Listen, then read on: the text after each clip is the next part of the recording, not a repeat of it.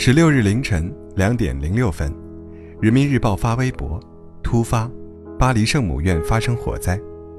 凌晨两点四十一分，《人民日报》再次发文：塔尖已经倒塌。凌晨两点五十二分，火势仍未得到控制。上午九点零二分，《人民日报》带着一声叹息发文：玫瑰花窗也没了。据外媒报道，法国巴黎圣母院当地时间十五日傍晚发生大火。其标志性尖塔更在烈焰下倒塌，数百名消防员赶到现场抢救，最终成功控制火势，保住圣母院的主体结构。尽管主体结构并未受到损害，但卡西莫多没能保住他的钟楼。九百年前的花窗，九百年前见证历史辉煌灿烂的塔顶没有了。当夜的巴黎街头人群涌动，却神情严肃，有的还相拥痛哭。他们望着火场，不约而同地跪在地上，为文明的陨落唱着悼歌。鲁迅说：“人类的悲欢并不相通。”在法国为巴黎圣母院颂诗祈福的同时，少数网友开始了在留言区里狂欢。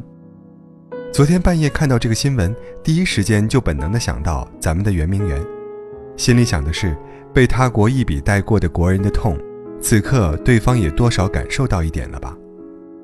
虽然我知道不应该，我应该注意素质，但是我忍不住，哈哈哈哈！只有我一个人觉得这是他们活该吗？别说我冷漠，有些东西一辈子也忘不了。天道有轮回，苍天饶过谁？一百多年了，总要还的。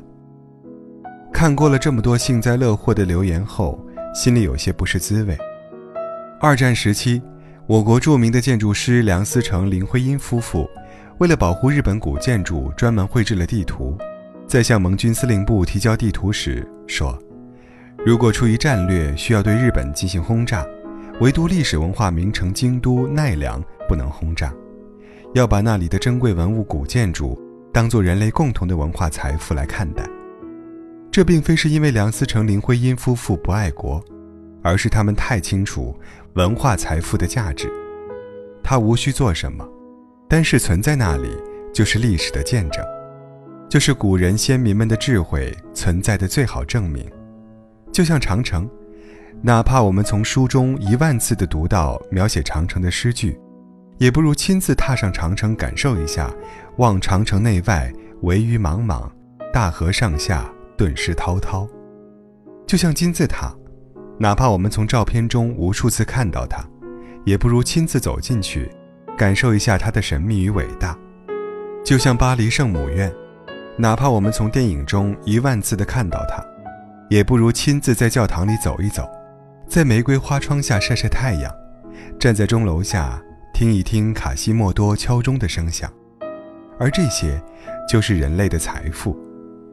雨果在巴黎圣母院中说：“艺术是人类社会不断升华的结晶，不独只有法国人可以享受。”世界各地的人都可以去感受，还有，人们似乎忘记了，修建巴黎圣母院的那一批建筑师，与侵略圆明园的军人，并不是同一群人。前者热爱生活，并为人类创造了文明财富，而后者是恶魔，为了侵略他国，焚烧了他国文明与美学。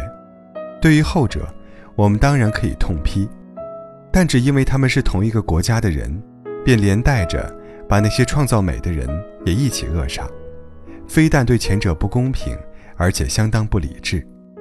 武汉大学副教授周玄义说：“那些觉得圆明园烧了也没所谓的人，跟现在那些觉得既然圆明园烧了，所以巴黎圣母院烧了也没所谓的人，其实是同一群人。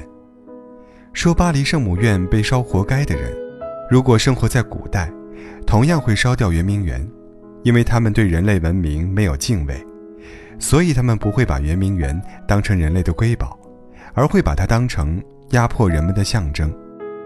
因为它是皇家园林，不对普通民众开放。古往今来，这样的例子还少吗？还记得六王毕、四海一、蜀山兀、阿房出的阿房宫吗？项羽当年一把大火把它烧了的原因，就是因为它是秦国的王宫。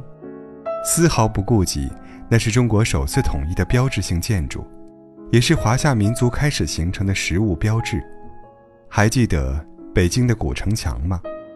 因为北京城的规划与发展，当时的政府决定拆掉北京的古城墙。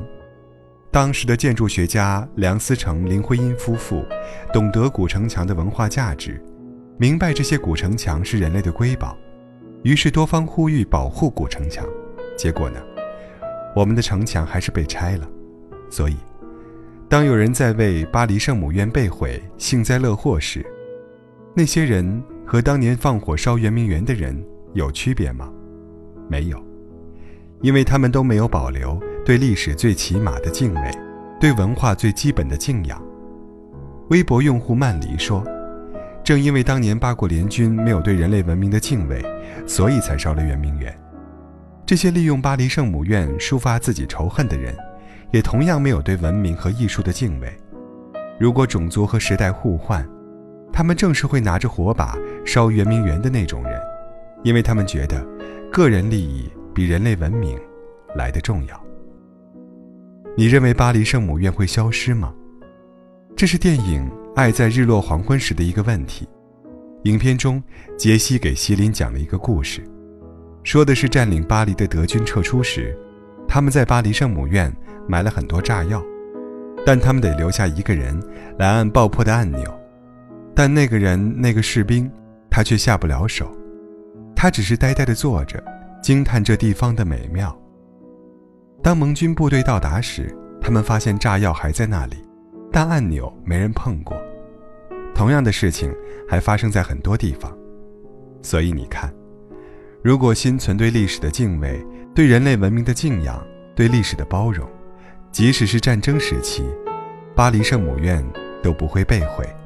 反之，如果把巴黎圣母院的大火当成一场狂欢，那么不止巴黎圣母院。全世界的人文瑰宝都难逃厄运。我们的态度就是我们的世界。我相信，没有一个人希望文化被毁，世界灭亡。我们所希望的、所期待的，其实都一样。愿每一个生命都能平安幸福，愿所有的美好得以永驻。